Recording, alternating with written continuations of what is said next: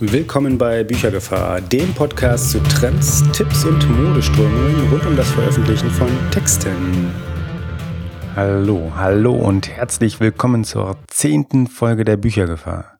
Mein Name ist Senor Rolando und es ist mir eine besondere Freude, dass wir heute auch einen besonderen Gast haben. Es ist Pia Ziefle, die Autorin von zwei ganz wundervollen Romanen. Aus ihrem zweiten aus Länger als sonst ist, nicht für immer, hat sie kürzlich hier in den Südstaaten gelesen. Es war eine ganz wundervolle Lesung, es war ein ganz wundervoller Abend. Und im Anschluss an die Lesung hat sich Pia mit Martin und mir hingesetzt, um sich nicht nur über Gott und die Welt, sondern auch ein paar wirklich wichtige Themen zu unterhalten. So haben wir zum Beispiel über Lesungen gesprochen, darüber, was Lesungen für einen Autoren bedeuten können, darüber, ob große Lesungen toller sind als kleine. Wir haben über Vorbereitungen gesprochen und über Techniken. Ich wünsche viel Spaß und damit steigen wir auch gleich direkt ein in das Gespräch. Ja, aber, aber heute haben wir ja heute haben wir eine Lesung erlebt und du machst ja deine Lesung schon anders, als sie klassischerweise gemacht werden. Also du hast einen Beamer dabei, du hast einen Rechner mhm. dabei, du hast meistens sogar eine Kabeltrommel dabei, heute ausnahmsweise mal nicht. Aber bist also sehr gut ausgestattet, wenn du zu den Lesungen kommst. Und das kommt, wenn ich das richtig gelesen habe, in diesem schönen, wunderschönen Wasserglas-Text auf ja. deinem Blog, äh, daher, dass die erste Lesung der in so einem Konferenztagungsraum genau. stattfand. Genau wenn das jetzt nicht gewesen wäre, wenn der jetzt technikfrei gewesen wäre, der Raum, wäre die Lesung jetzt andere oder hätte sich das trotzdem dahin entwickelt? So.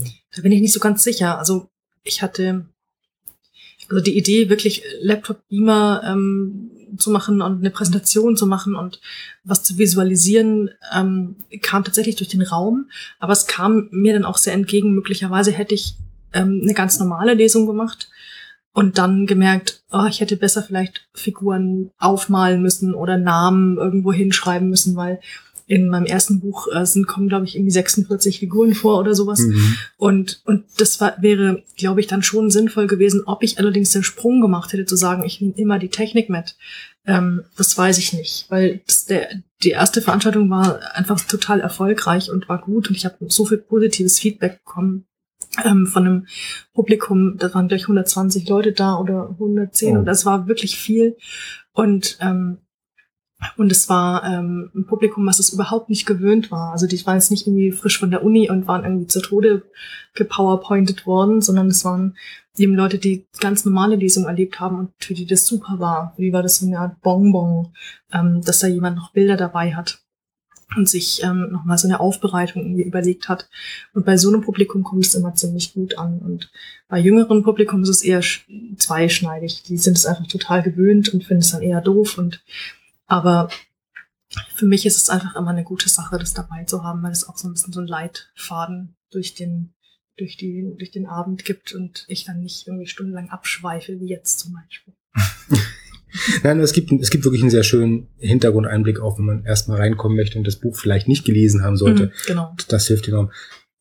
Den Kontakt zu dem Organisator hätte ich aber gerne, wie man eine Lesung mit 120 Leuten voll bekommt, das wüsste ich, glaube ich, gern. Das wäre mal spannend. Das, äh das, war, das war unsere Stadtbücherei und die, und die Buchhandlung und die haben ähm, extrem viel Werbung gemacht und haben aber auch in dem Her in dem, es war ein Herbsttermin, das ist immer dankbarer auch für Literaturtermine und es gab in diesem Herbst, gab es ähm, im Tübinger Raum den Kulturherbst. Okay. Und da waren wir mit auf dem Plakat und das hat sicherlich auch damit beigetragen. Und hoffentlich waren es überhaupt 120, aber ich sag immer, es waren 120 und bisher hat niemand widersprochen. Dann waren es wahrscheinlich sogar mehr, ja.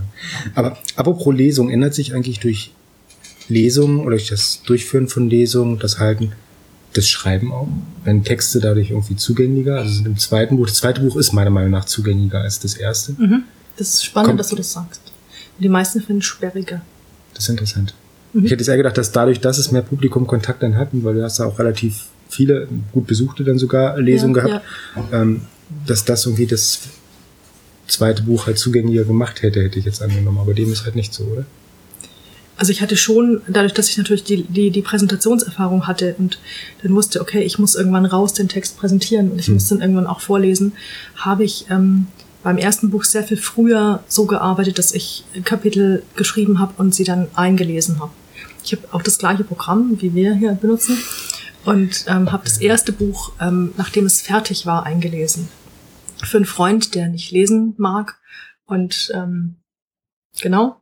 Und der, der dann einfach äh, dann die CDs von mir bekommen hat. Und das fand ich eigentlich ganz schön, das vorzulesen. Und habe dann gemerkt, das wäre auch im Schreiben eine gute Sache gewesen, das ähm, zu begleiten, indem ich mitlese und habe dann beim zweiten Buch das von Anfang an gemacht und auch zum Teil bei schwierigen Kapiteln dann, wenn die im Lektorat irgendwie das schwierig war zu verstehen, warum ich jetzt bestimmte Abschnitte so und so und so schreibe, dann war es immer gut, einfach meinen Ton dazu zu hören, wie ich das meine und so haben wir dann einfach den Ton für das Buch besser finden können. Aber da war natürlich die Leseerfahrung vom ersten Buch bei den Lesungen, das war schon, ähm, hat gut geholfen um zu sehen, welche Sätze ähm, funktionieren überhaupt nicht, wann wo müssen sie kürzer werden und wo steigt einfach das Publikum aus. Das merkt man sofort. Auch wenn man das Publikum nicht anguckt, das merkt man sofort, wenn er Farben reißt und wenn es nicht, wenn das nicht überspringt. Das merkt man gleich. Aber diesen Service für befreundete Leser, in das Lesen abzunehmen, ja. den finde ich ja wirklich sehr, sehr charmant. Das ja. ist ja schön. Ähm, kurze Frage, gibt es denn auch ein Hörbuch? Äh, nein, im Augenblick äh, ist es, gibt's, es gibt kein Hörbuch, nein, leider okay. nicht. Also, aber im Prinzip, das ja, die Vorstufe gibt's ja schon. Also eigentlich die Vorstufe gibt's, das der logische nächste Schritt, so nach Lesung, Buch dann auch noch. Meinst du, dass ich selbst eigentlich? Ja, natürlich. Hm. Klar. Ja, also habe ich mir auch schon mal überlegt, ob man mhm. vielleicht was anzetteln könnte. Aber ich traue mir es dann nicht so richtig zu, weil ich denke, so ein doller Leser bin ich dann, Leserin bin ich dann auch wieder nicht. Und dann müsste ich vielleicht noch, ja, ach ja, vielleicht müssen wir es einfach ausprobieren. Hm, ich glaube nicht. Ich glaube, das ist eher authentisch. Ja? Ich kann mir gut vorstellen, dass es sehr gut funktioniert. Ich würde sogar fast vorschlagen, noch einen Schritt weiter zu gehen. Also ich kann mir gut vorstellen, zum Beispiel, dass du tatsächlich äh, sagst, ähm, du nimmst deine Lesung auf oder so. Das machst du sogar ja. als Video. Ich habe okay. gesehen, bei Zeit Online hattest ja. du, glaube ich, auch schon was. Was genau. war das? Das war ähm, über 10 Seiten.de. Mhm. Die machen so einen Service, dass sie ähm, 10 Minuten oder 15 Minuten, also zwischen 10 und 15 Minuten Lesungen aufnehmen mit Autoren mhm. und äh, dann eine Kurzfassung ähm, bei Zeit Online einstellen und eine, auch bei Amazon ist auch eine Möglichkeit oder bei anderen Verkaufsplattformen kann man das auch einstellen dann als Verlag. Und man hat es eben auf der 10-Seiten.de Seite und ähm, das ist eigentlich auch in, in München sitzen die oder die auch manchmal in Berlin oder noch in einer anderen Stadt.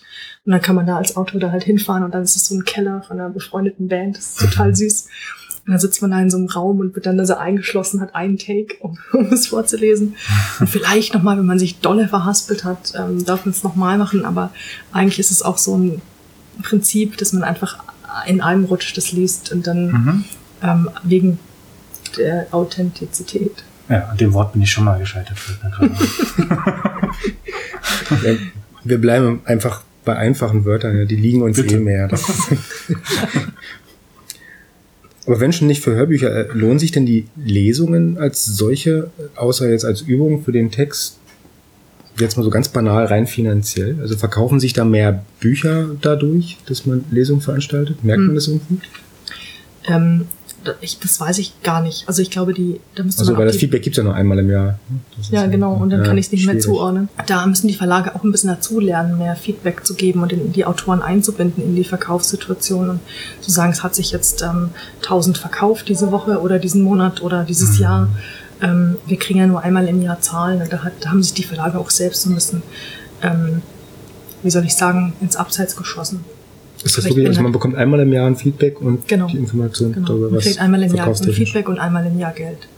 Also ich sehe natürlich schon, wenn irgendwie 20 Leute kommen und 20 Bücher sind nachher verkauft, dann, dann ist der Buchhändler glücklich, der die Lesung veranstaltet hat. Und ich sehe natürlich auch, was ich für Honorare ich bekomme und wenn dann, also die, wie viel Publikum da ist und das ist dann auch sehr oft sehr viel Enthusiasmus auch von den Buchhändlern dann ähm, das zu veranstalten. Die haben sicherlich irgendeine Mischkalkulation dass sie dann halt einmal da mit Charme machen und einmal mich und dann rechnet sich das wieder insgesamt. Aber bei Suna beispielsweise war es eigentlich, äh, war das eine Lese, Lesetermine, die waren immer ausverkauft und es waren immer mindestens 30 Leute da. Und das finde ich ganz ähm, erstaunlich. Das ist wieder dieselbe Person und habe jetzt mein zweites Buch. Aber da ist was zum Tragen gekommen. Zum einen hat habe ich mal mit Publikum drüber gesprochen, die haben dann gesagt, naja, sie gehen nie zweimal zum gleichen Autoren, egal der noch mal ein anderes Buch geschrieben hat. Und die Buchhändler haben was ganz Spannendes gesagt. Die haben gesagt, sie, die Buchhändler haben so eine angeborene Angst vor dem zweiten Buch. Also wenn ein Autor ein sehr erfolgreiches erstes Buch hatte, dann haben sie einfach Angst vor dem zweiten Buch. Mhm. Und möglicherweise ähm, hat es nicht nur der Buchhändler, sondern auch das Publikum und ähm, so, also diese Lesefahrten sind irgendwie anders. Manchmal ist es ganz voll, manchmal ist es nicht so. Insofern weiß ich nicht, also für mich lohnt sich immer, weil ich auch gerne mit fünf Leuten diskutiere und auch gerne mit äh, zehn Leuten eine Lesung mache. Das ist auch gerne mit 40, das ist kein Problem. Und weil ich ja nicht gegen die Tür lesen muss, sondern ein festes Honorar bekomme, ähm, ist das jetzt auch nicht so problematisch, aber ich mag einfach dann gerne den Kontakt mit den Leuten haben, weil es immer was Neues gibt und immer noch jemand ähm, eine andere Frage stellt oder oft kommen die hinterher oder sie schreiben Mails. Das ist ganz häufig so und es ergibt sich immer irgendwie was Neues und was Gutes. Insofern lohnt sich total, das zu machen. Und auch so die Rückmeldung, die du von den Lesern bekommst, mhm. kannst du damit, also welchen Einfluss auf dich hat das? Also so positiv wie im negativen Sinne? Also, also hat, also hat äh, immer guten Einfluss, auch wenn es Kritik war, weil ich mhm. ähm, denke, also weil man das merkt, ob jemand sich jetzt irgendwie gerade einen schlechten Tag hat und was rauslatzen muss oder ob da was dran ist. Und oft ist es ja auch so, dass so die Kritikpunkte, die haben wir uns alle selber schon ganz oft überlegt und im Arbeitsprozess. Und wenn dann aber dann jemand sagt, ah, das, das war genau so ein Punkt, der hat mir irgendwie überhaupt nicht gefallen, dann ist da einfach was Wahres dran und dann kann ich da was draus mitnehmen. Und und auch wenn Leute sagen, die Lesung war irgendwie furchtbar, das ist auch einmal schon passiert, ähm, dann kann ich das auch akzeptieren, einfach als eine, das fand ich super, dass sie mir das gesagt haben und dass sie das so rückgemeldet haben. Und das war auch eine Lesung, die schwierig war, da waren die Lichtverhältnisse ganz komisch und ich habe die Leute nicht gesehen. Und ähm, da habe ich dann das draus mitgenommen, zum Beispiel zu sagen, was war denn jetzt an dem Abend anders als sonst? Und dann zu sagen, so mache ich es nicht mehr. Und da kann ich vielleicht nächstes Mal souveräner vorher irgendwie abbrechen und die Situation ändern und dann nochmal anfangen oder so. Also ich kann da schon immer auch aus den schwierigeren Aspekten im Leserkontakt auch immer was mitnehmen. Das Autorenleben ist also nicht immer ein einfaches und selbst wenn der Text fertig geschrieben ist, kann es bei Lesungen noch schief gehen. Das ist ja, ja absolut ist eine beruhigende Erkenntnis. Absolut. Man kann auch, also was für mich immer schwierig ist, ist so die, die Tonlage zu finden. Ne? Wenn man dann, mhm. manchmal hat man ein Mikrofon, das ist einfacher, aber wenn man ohne Mikrofon den Raum füllen muss, je nachdem wie groß oder wie klein der ist, ähm, ist die Stimme halt, dann trägt dann mal besser, mal schlechter. Und wenn sie nicht so gut trägt, dann ist es unglaublich schwierig, den Text rüberzubringen. Und ähm, das merkt man dann auch sofort und dann ist es noch schwieriger dann, wenn man weiß, okay, das muss ich jetzt eine Dreiviertelstunde irgendwie schaffen, tief durchatmen und nochmal einen Schluck Wasser trinken und dann irgendwie Zwerchfell entspannen und dann irgendwie das durchzuziehen, das ist ähm, nicht einfach und da ist manchmal auch ganz gut so ein bisschen Stimmtraining und sowas zu machen, um, um mit so Situationen besser umgehen zu können und auch mal so ein bisschen Leseübungen zu machen und so Sprecher mit Sprechern zu arbeiten. Und Hast du das konkret getan? Hast du konkret dir Stimmtraining ähm, gegeben? Ich habe, ich werde das jetzt machen. Ich das werde es äh, anfangen, weil ich jetzt so viel Erfahrung habe, dass ich genau weiß, was ich will und was ich brauche und wo es hakt. Und ähm, habe aber auch eben mit Leuten gesprochen, die Sänger sind, Opernsänger und sowas, mhm. was, wie die rangehen an so eine Stimmpräsenz und so ein bisschen daran zu arbeiten und vielleicht eben im Hinblick auf das Hörbuch mhm. denke ich, da muss schon erstmal noch was geübt werden und dann kann ich vielleicht tatsächlich das Hörbuch auch selber einlesen. Da hätte ich schon auch Lust dazu. Also ich finde zum Beispiel ähm, Hörbücher gibt's Wladimir Kamina, kennst du vielleicht? Mhm, Bekannter hab, russischer Autor, der macht auch seine Hörbuch da dann selbst und der hat ja einen sehr markanten äh, russischen mhm. Akzent. Genau. Ich finde, das hat durchaus Charme. Also, das stimmt, ja. ja. Das stimmt. Insofern würde ich mich da, glaube ich, keine falsche Scheu. Ja? Das stimmt. stimmt das legendäre Und du hast ja noch nicht mal einen Akzent. Also. Vielleicht muss ich mir einen angewöhnen, dass ich noch ein besseres Marken. Schwäbischer Akzent. Genau. Erstmal das Ganze auf Schwäbisch. Oh ja. oh ja. Da freuen wir uns gefällt. drauf. Das wird, das wird sehr großartig. Ja. Ja, genau. Dann machen wir auch noch mal eine Lesung, eine Lesung in Mundart. Sozusagen. Genau, aber Hochdeutsch gelesen, spontan übersetzt dann aber. Ich freue mich drauf. ja, ich verspreche es lieber nicht. Wer weiß denn, was ich reingerate jetzt. Das soll es für heute zum Thema Lesungen gewesen sein. Unser ganz besonderer Dank geht natürlich noch einmal an Pia Ziefle, welche nicht nur sehr charmant über Lesungen reden kann, sondern auch Abende ganz wundervoll mit dem Lesen aus ihren Texten gestaltet. Wer die Chance bekommt, zu einer Lesung von ihr zu gehen, sollte das auf jeden Fall tun. Die Termine dazu gibt es auf Pias Homepage, den Link dorthin, sowie natürlich zu ihren Büchern und auch zu ihren Social Media Kanälen gibt es in den Show Notes zu dieser Folge unter www.büchergefahr.de-10. Bis zum nächsten Mal. Ciao.